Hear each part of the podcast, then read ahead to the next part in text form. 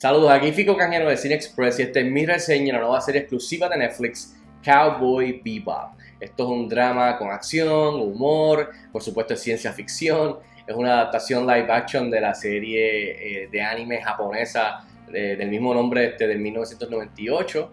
Eh, la adaptación consiste de 10 episodios, si no me equivoco, de una hora cada uno aproximadamente.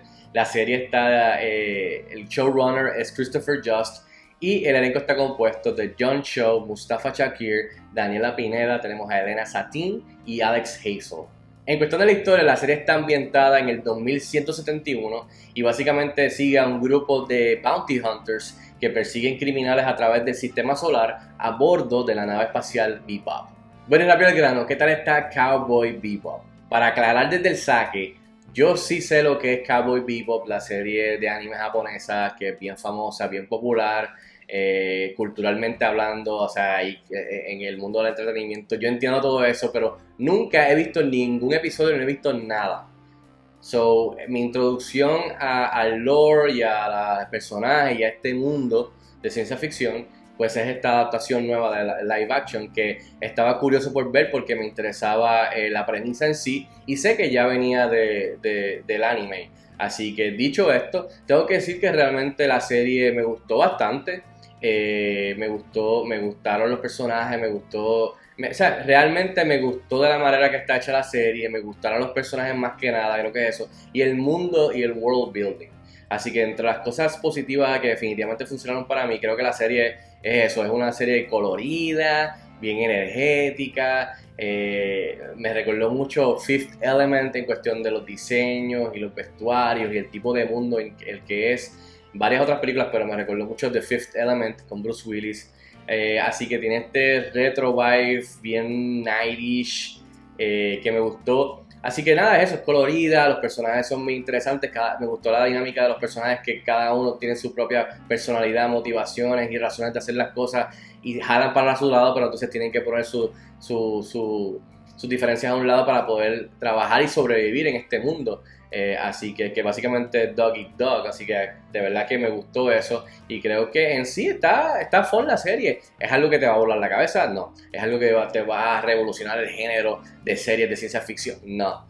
Pero está bastante divertida. La verdad es que tengo que admitir que me la disfruté mucho más de lo que esperaba. Incluso me, me, me gustó bastante que me, me haría buscar la serie original, eh, ¿sabes? Eh, de anime japonesa y, de verdad que voy a ver si me, me, siento y la veo poco a poco. Como mencioné, una de las cosas que me gustó mucho es el world building, es este mundo que crean, este futuro. Pero entonces las eh, naves y, los, y las armas y los gadgets tienen este retro, este, este, este feel bien retro, en donde se usan cosas que son viejas pero son futurísticas. Me gustó el sistema de bounty hunters, me gustó el sistema de la policía y cómo funcionan, los planetas, lo diferente que son, el, la manera de, de, viajar de un lado a otro, me gustó todo esto, las naves, eh, los diseños, los vestuarios bien flashy, como dije, bien Fifth Element. Lo otro es que el, highlight de la serie para mí completa, eh, además de lo que mencioné, eso es el, eh, los personajes, especialmente el trío de John Cho, de Mustafa Shakir y Daniela Pineda. Cada uno para mí, sin saber lo que vino antes, aclarando nuevamente por si acaso, por si acaso me gustó lo que trajo cada uno el papel, o sea, el papel de, de, de, Spike Spiegel, me gustó mucho el de la muchacha, me gustó mucho el de Mustafa, o sea, y de verdad que, que me gustó pasar tiempo con ellos, conocerlos un poquito, pero realmente no conocerlos, o sea, de lejitos, eh, ver sus motivaciones, ver cómo todos chocan. Eh, de verdad que la serie está en su mejor momento cuando los tres por fin ya están juntos y trabajan un poquito juntos, no tan solo en, en, los bounties y resolver varias cosas que están pasando, pero también en la acción, el, el, banter, especialmente entre el personaje de John Cho y de Mustafa Shakir, que, que es el one-two punch, y cuando por fin entra ella, creo que ahí eh, ella spice things up con la actitud, me encantó la personalidad de ella, eh, así que le añade bastante al grupo en cuestión de la actitud y, y, y al humor, o sea, los chistes en la serie están chéveres. Eh, especialmente el banter entre, como dije, John Cho y Mustafa Shakir. Creo que ahí hay mucho y cuando llega ella, pues le añade más. que básicamente lo que estoy diciendo es que ellas, ellos tres para mí creo que hicieron un buen casting sin saber lo que vino o no, como eran en la serie anime. Creo que hicieron un buen trabajo para el live action y creo que, me, como dije, me gustaría pasar mucho más tiempo con ellos en este mundo. Ahora, del lado negativo de cosas que quizás no funcionaron para mí, tengo que decir que del saque, los efectos visuales. Los efectos visuales dejaron bastante que desear, especialmente para una serie de Netflix que tiene usualmente bastante presupuesto y tiempo para poder hacerlo. Creo que en general se deja pasar, ok, pero en cuestión de a gran escala hay varios efectos que son que se que resultan, yo le digo clunky, como que mm, pues pueden haber sido mucho mejor, no sé por qué terminó siendo así Así que creo que hay varios momentos en la serie en donde hay un efecto visual o hay un CGI o hay, algo que dicen, mm, no se ve muy bien eso, no se ve muy bien la luz, no sé, los efectos visuales no son los mejores que pudieron ser realmente.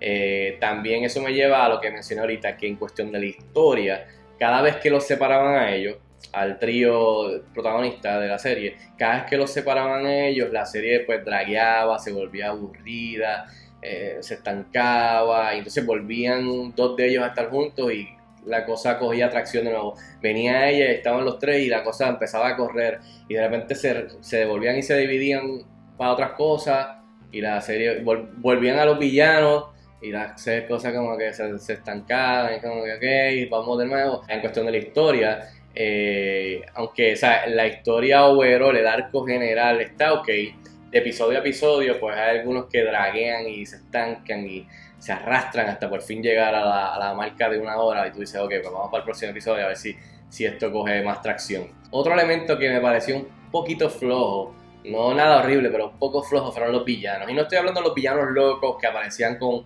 una cabeza de caballo y la otra le gustaba no sé qué día y se cambiaba, ¿sabes? no, no, no los bounties, digamos, no los bounties, pero los villanos grandes y las revelaciones y los, los giros y qué sé yo, eh, es como que, o sea, dejaron mucho que desear en ese aspecto. Y de la mano con eso, la chica, el personaje como está escrito, nada personal con la actriz, y la actriz que interpreta ese personaje que es el, el interés amoroso de, de Spike Spiegel, la, chica rubia, Julia, si no me equivoco, ese personaje para mí estuvo. Yo no la soporté desde el principio, no la soporté con las cosas que ocurren en el medio, no la soporté con las cosas que ocurren al final de la serie. Eh, y es una mezcla entre la interpretación de la actriz que está apoyándose de la manera que está escrito ese personaje y me pareció fatal. Eh, cada vez que aparecía era como que, de verdad que yo creo que yo, o sea, miraba para otro lado. O sea, de verdad que no entiendo qué pasó con este personaje, no sé cómo está escrito en, el anime, pero por lo menos para este live action, para mí fue lo más flojo en la serie. Y de verdad que puedo vivir sin ese personaje. Eh, sea hombre, sea mujer, que en este caso es mujer, de la manera que está escrito y personificado, siento que de verdad era, era, de las cosas bastante más flojas de la serie. En fin, yo le doy 3 estrellas de 5 estrellas a la serie de Cowboy Bebop que ya está disponible en Netflix. Si tienen la oportunidad de verla, déjenme saber si están de acuerdo conmigo, no escriban en los comentarios como de costumbre y hasta la próxima, nos vemos en el cine.